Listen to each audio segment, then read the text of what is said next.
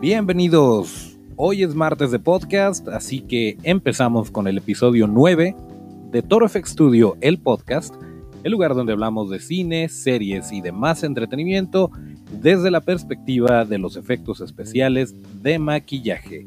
Nuestras redes para que nos puedan seguir son arroba torofxstudio, arroba torofxstudio. Yo soy Toncho Ábalos y con esto arrancamos.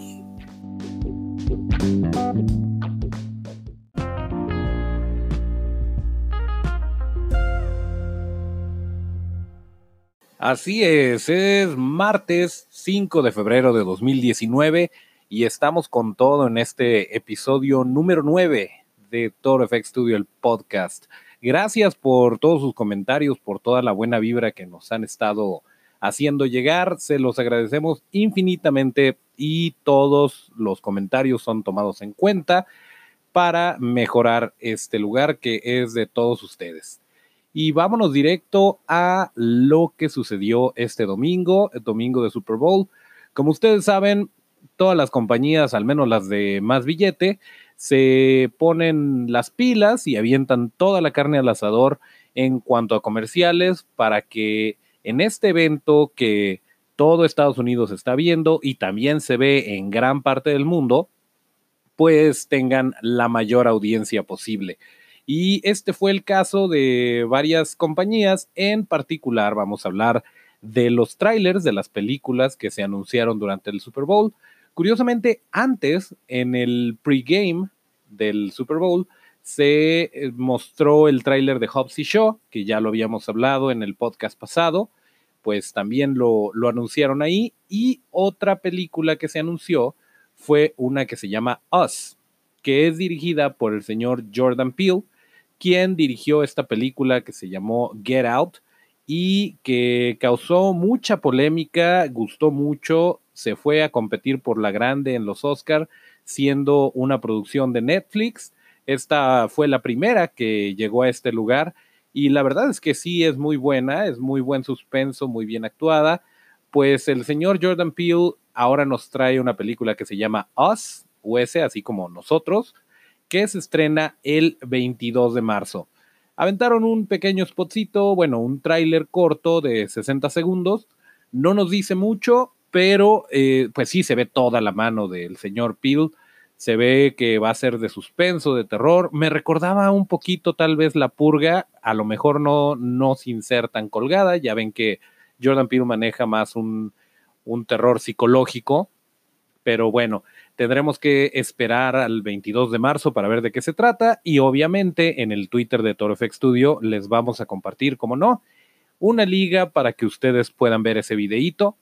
Y bueno, durante el Super Bowl, ya, eh, ya entrados en materia, se anunciaron otras películas como Alita Battle Angel, esa película que le tengo muchísimas ganas, dirigida por Robert Rodríguez, producida por James Cameron, ya desde ahí llevamos todas las de ganar.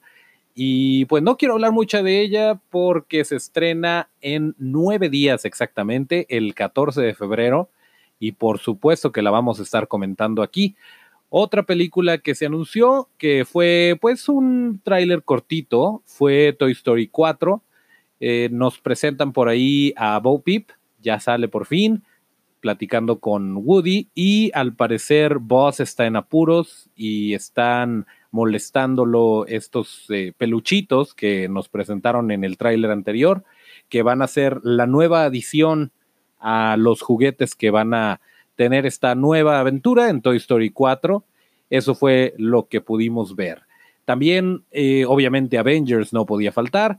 Estuvo un spot de Endgame que tampoco nos dice mucho. Eh, ya vimos al menos que Tony Stark seguramente sobrevive esa situación de quedarse varado en el espacio, porque una parte que me llamó mucho la atención fue donde está trabajando, al parecer están arreglando o construyendo algo él y Nebula, la hermana de Gamora, y pues es muy interesante verlos trabajar juntos. Ya veremos qué nos trae por aquí la película de Endgame, y bueno, también sale Hawkeye, salen Ant-Man y War Machine por ahí poniéndose sus respectivos cascos. Pero en cuanto a historia, pues no nos deja saber mucho, nada más nos emociona. que es precisamente la finalidad de estos trailers. Y bueno, otra película que se anunció y que me emociona muchísimo y nos debe emocionar a todos los que nos gusta toda esta situación de horror y de efectos prácticos es Scary Stories to Tell in the Dark o Historias espeluznantes para contar en la oscuridad. Esta es una película que va a ser dirigida o fue dirigida por André Obredal. Bueno, así es como se escribe, André con acento en la E y una O de esas tachadas, Obredal, pero según Google Translate se pronuncia así. ¿Cómo ven? ¿Otra vez?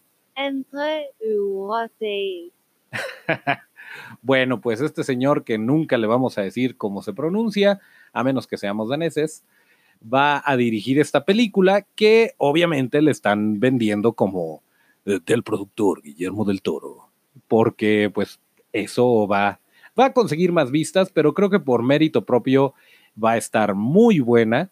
Yo por ahí vi algunas fotos de Guillermo del Toro en los estudios Spectral Motion, esta compañía de la cual ya hemos hablado, que es de Michael Izalde, y ellos estuvieron a cargo de hacer los monstruos, de hacer los maquillajes y todas estas situaciones. Entonces el señor del toro sí le metió mano, sí estuvo supervisando que las criaturas fueran tal cual él las visualizó, bajo la dirección de André, obviamente, pero eh, pues esto nos da una garantía de calidad porque el estudio que está haciendo los monstruos y el productor eh, son muy buenos y pues habrá que esperar. Esta película está basada en un libro, una serie de libros que salieron en los ochentas de el señor Alvin Schwartz, así como Schwarzenegger, pero se termina en la TZ, y ilustrados por Stephen Gamel.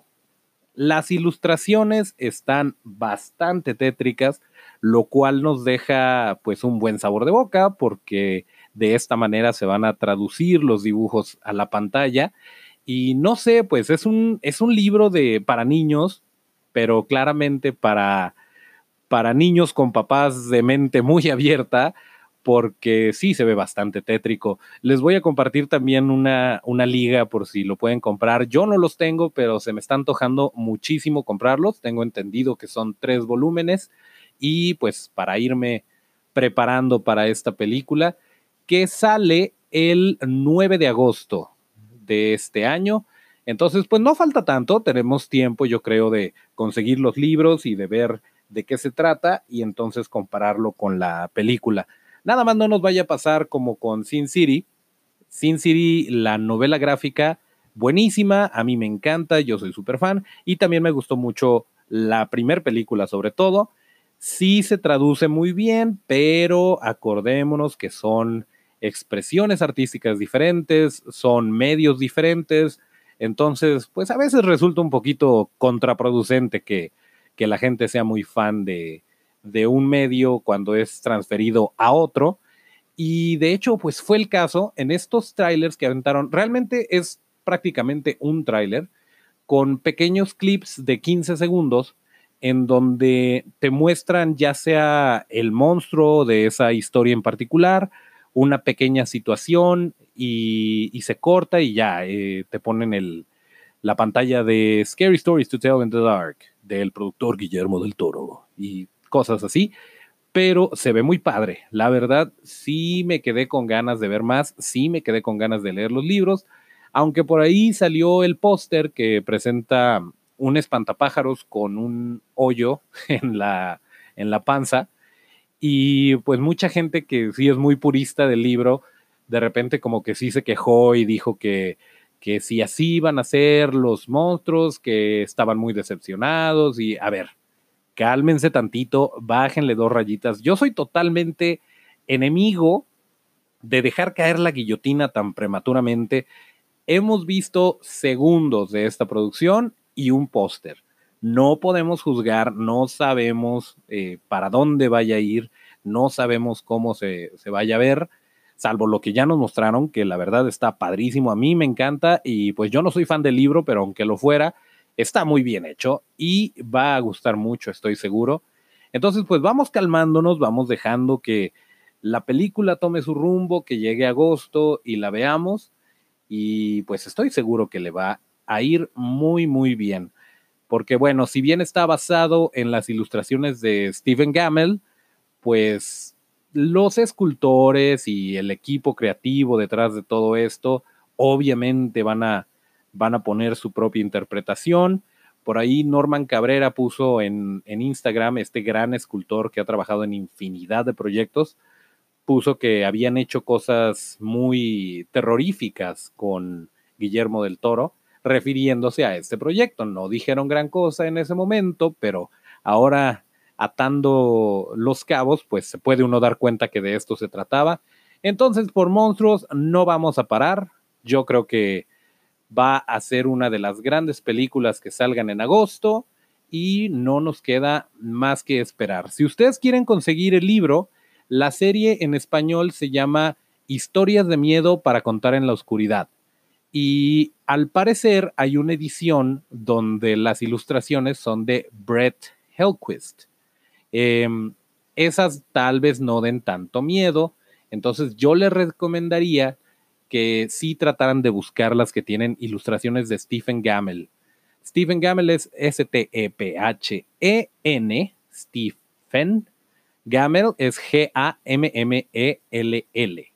Y el autor, pues no cambia, es Alvin Schwartz. Alvin, como el de Alvin y las ardillas, S-C-H-W-A-R-T-Z. Pero así es. El título se llamó entonces Historias de Miedo para contar en la oscuridad. Y está Historias de Miedo 1, 2 y 3. Y también por ahí hay una que, que tiene el paquete de 3 eh, sin embargo, pues por lo que estoy viendo hasta el momento, porque no he comprado la serie de los tres volúmenes, parece que las ilustraciones no son las originales y pues eso no es lo que queremos porque realmente yo creo que vale igualmente la pena la ilustración como la historia como tal. Entonces, pues ahí lo tienen, eso es lo que sucedió este domingo, esos son los trailers de las películas y producciones que se avecinan, no nos queda más que cruzar los dedos porque todo salga bien, porque ya sea agosto, porque ya se estrenen todas estas películas. 2019 viene cargadísimo de muy buenas producciones, así que vamos a estar muy chiqueados. Que por cierto, el gran ausente en todo esto fue Star Wars. Y todos creíamos, al menos muchos de los Warsis y los frikis que nos gusta Star Wars, muchos creíamos que iban a aventar un tráiler en el Super Bowl y que ya íbamos a saber más o menos por dónde iba la historia de episodio 9. Recordemos que no sabemos nada de la franquicia desde solo a Star Wars Story, esta película que salió el año pasado, y pues no han dejado nada eh, fuera, no, no se ha filtrado nada. Sabemos que ahí viene la película, pero no sabemos por dónde va.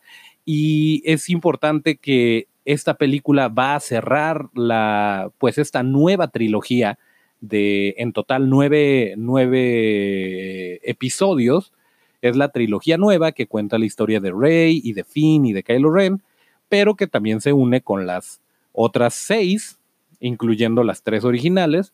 Entonces, a partir de que termine el episodio 9, se supone que ya no vamos a saber nada de la familia Skywalker, ni vamos a saber nada de Rey, de Finn y de Kylo Ren. Ahí debe terminar. Y después, pues obviamente vamos a tener estos spin-offs como The Mandalorian, como por ahí se había hablado de, de algunas otras series live action de, de Star Wars, que aparentemente se va a ir por este lado. Entonces, pues mm, ya nos, se nos queman las ansias por, por eh, saber más de qué va a pasar con Star Wars, pero hasta el momento, pues ha sido un silencio total.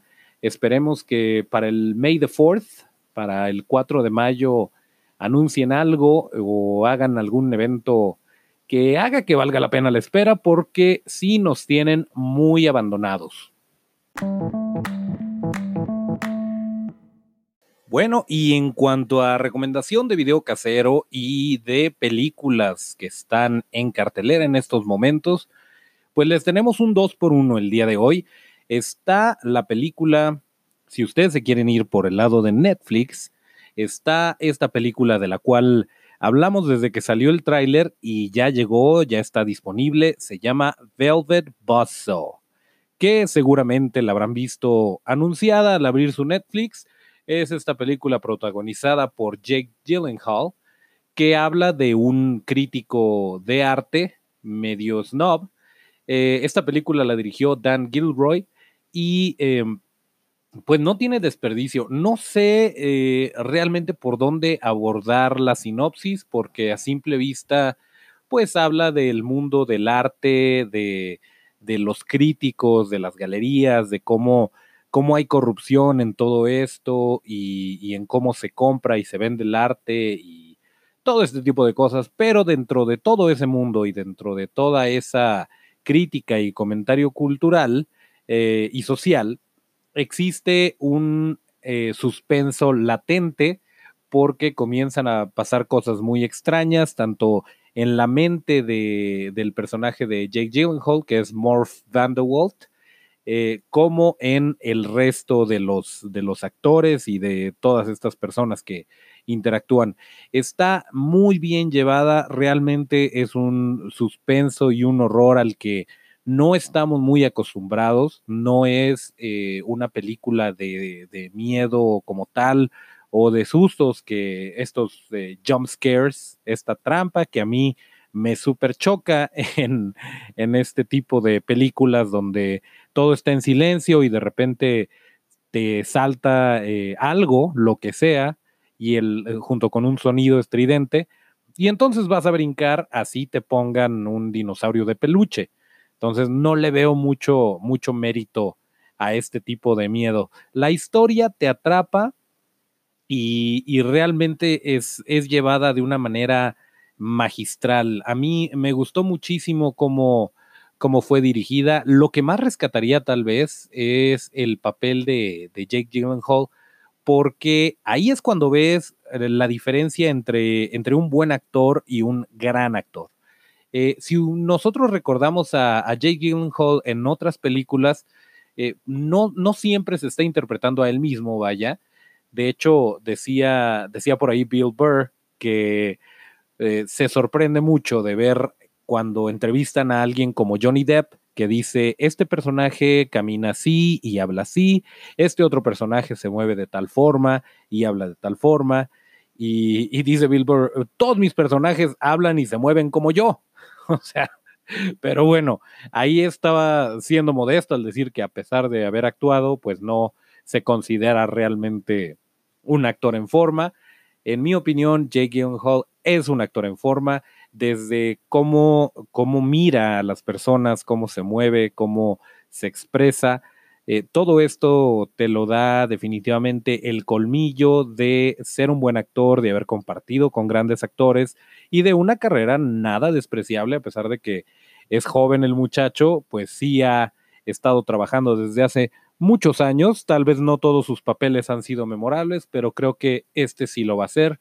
Otro personaje que me encantó fue el de Rodora Hayes, interpretado por René Russo eh, también está Tony Collette, que siempre es genial. Está John Malkovich. Eh, bueno, la tienen que ver. Realmente no les dije nada, solamente que la vean.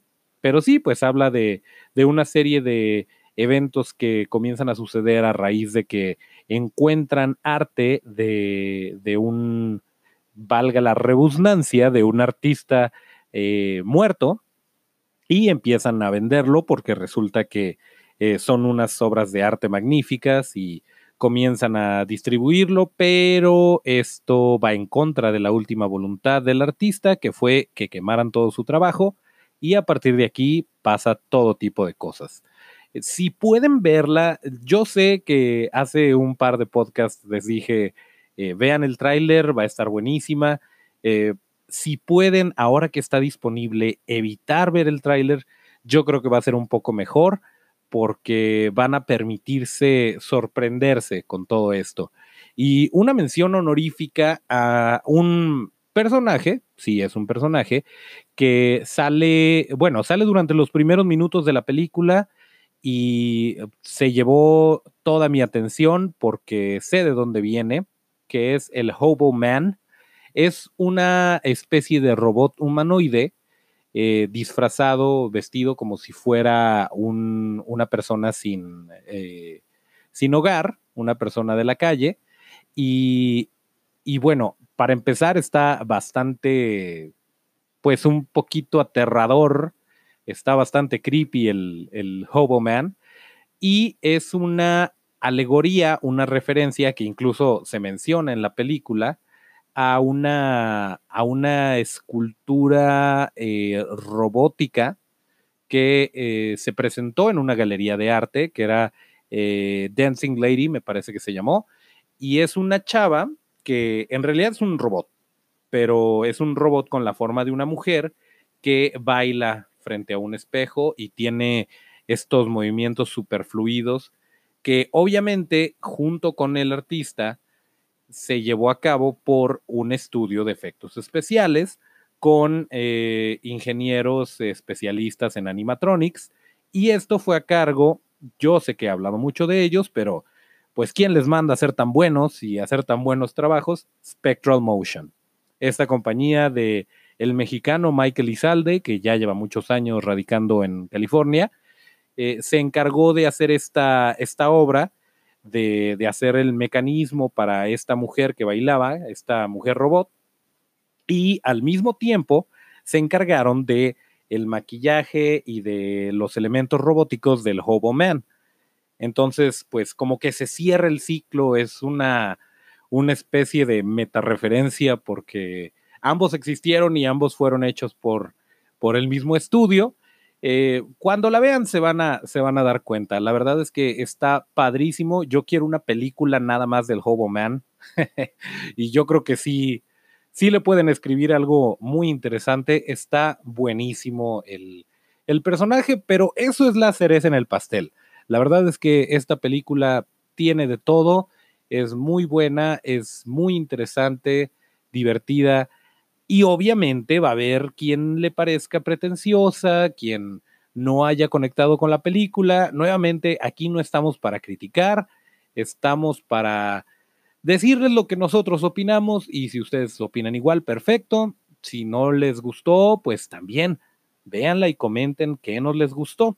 Pero bueno, les podemos hablar de lo rescatable.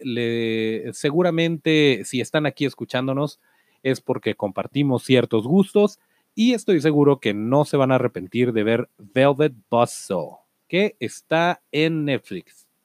Y otra película que vimos, a ver, un segundito. Sí, eh, otra película que vimos este fin de semana fue Vice. Ya también les habíamos hablado del tráiler, y pues nos dimos a la tarea de verla.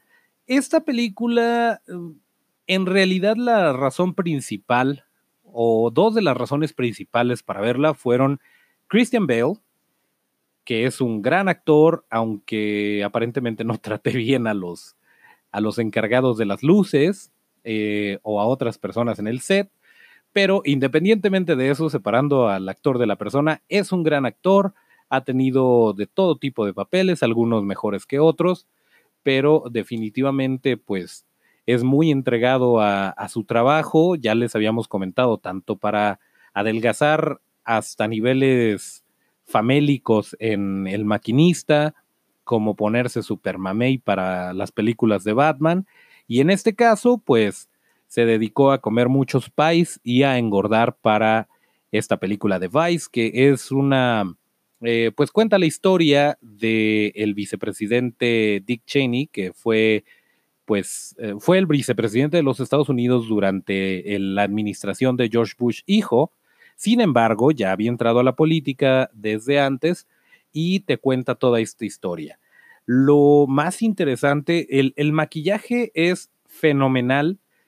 No solamente caracterizan a Christian Bale como Dick Cheney, ya habíamos platicado de este fenómeno en el que necesita también parecerse al actor. No se trata de hacer una caricatura de Dick Cheney o de, disfrazarlo completamente, sino que también pueda tener rasgos del actor y lo demás es chamba de, quien lo interpreta. Creo que Christian Bale lo hace muy bien. eh, simplemente como, como coloca la mandíbula al hablar, la manera en que, se, expresa, se, para, se mueve, eh, lo hace muy bien, pero si a ti no te interesa o no te gusta la, la, historia de la política en Estados Unidos y cómo esto afectó el mundo y tuvo repercusiones en todos lados, probablemente no vayas a conectar con esta película, no pasa nada. Como obra cinematográfica tiene cosas muy rescatables, como les decía, el maquillaje y no nada más el de Christian Bale. Me llamó muchísimo la atención eh, Steve Carell, que es este Michael Scott en The Office, es el Virgen a los 40. Bueno, pues hace, hace el papel de, de Rummy, de Rumsfeld.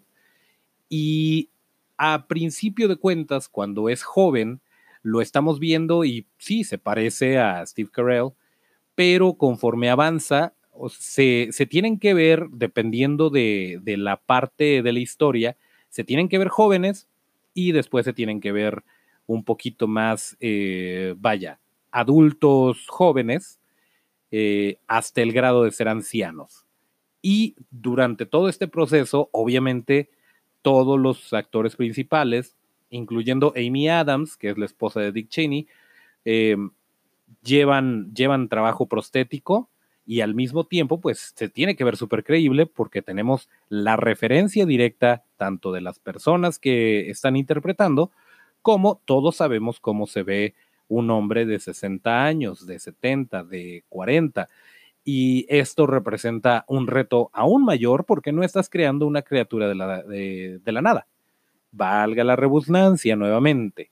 Em, creo que pues sí tiene, tiene una dirección, una edición eh, muy, muy buena, muy de símbolos. Eh, de repente cuando está hablando, hablando Dick Cheney, tratando de, de convencer a Josh Bush de hacer algo, estamos viendo en paralelo una caña de pescar y vemos cómo se va jalando el hilo, como que ya está entrando la idea.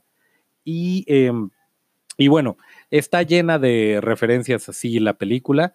Entonces, muy rescatable Vice. Eh, vayan a verla si, si les llama la atención o si simplemente quieren apreciar el maquillaje. Desafortunadamente, como ya les había dicho, es muy poco probable que gane el Oscar a Mejor Maquillaje debido a que hay dos películas de época, está Mary Queen of Scots y está La Favorita y pues hay otra por ahí nominada, pero bueno, siempre que hay este tipo de trabajos, pues los prostéticos llevan la de perder, pero no pasa nada. Si los quieren ver, ahí están en cartelera todavía para que se avienten Vice. Bueno, y ya para terminar, no quisiera eh, desaprovechar esta oportunidad para agradecer a mis amigos de la Taberna Geek, que son amigos míos del estudio y de todos ustedes. Estuvimos este fin de semana muy divertidos grabando con ellos su último episodio para su podcast.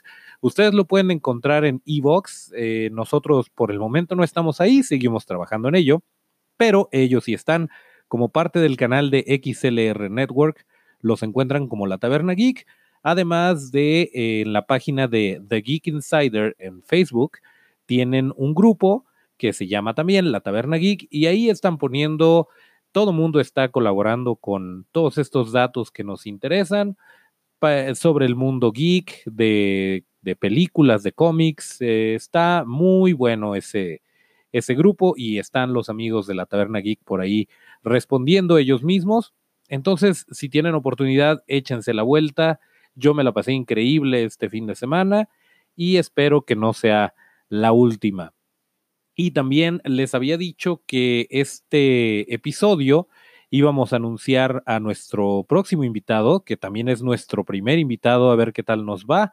Esperemos no tener muchas complicaciones técnicas. Él va a ser nada más y nada menos que el Mudo Martínez. Y ustedes saben, si no lo saben, lo van a conocer cuando estemos platicando el viernes. Pero bueno, este señor es toda una institución en el mundo del cómic, de la cerveza y del cine. Eh, son yo creo que esos tres pilares, incluyendo también el rock.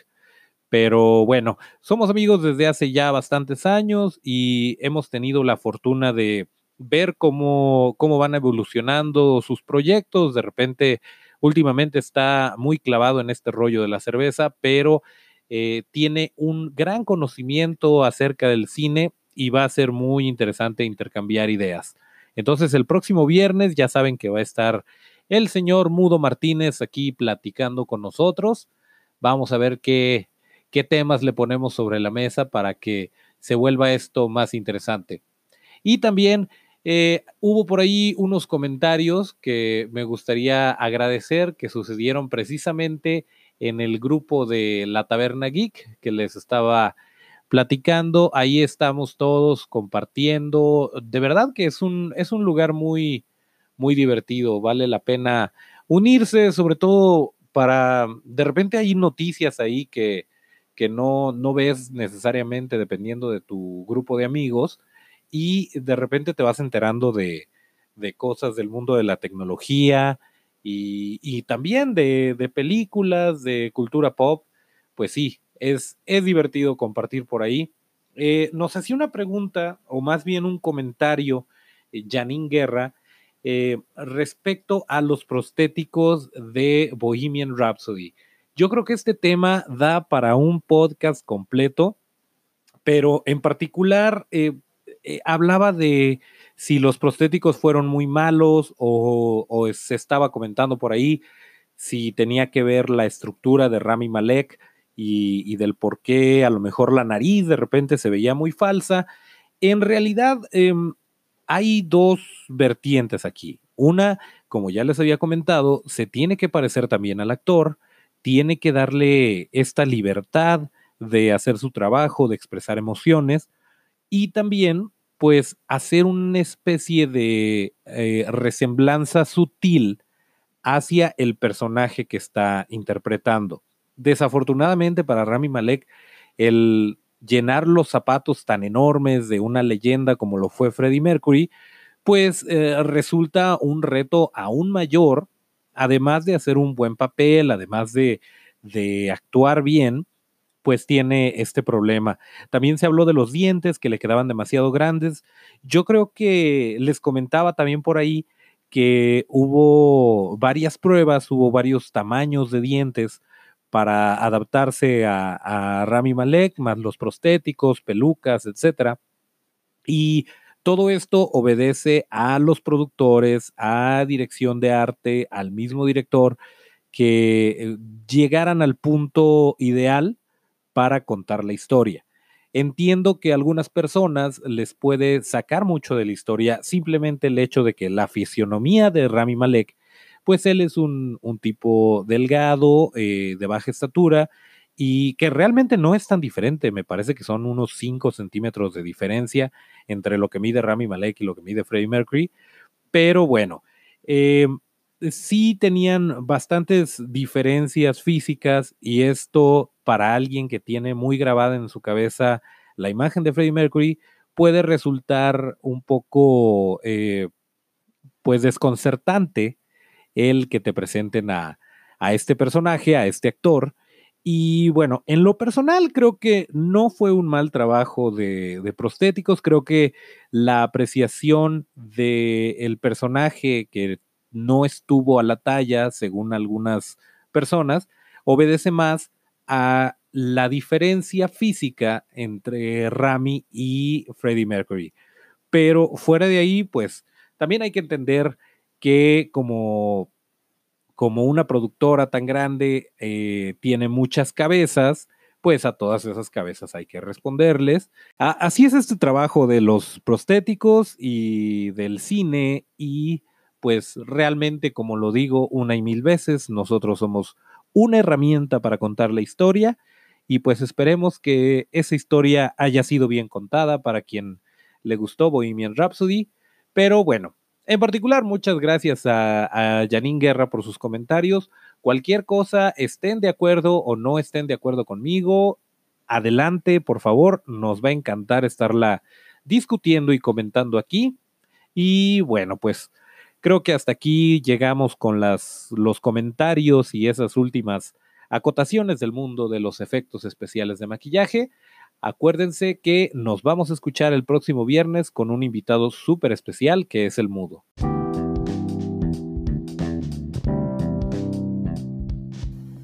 Ok, pues aquí terminamos el episodio 9 de Toro FX Studio, el podcast.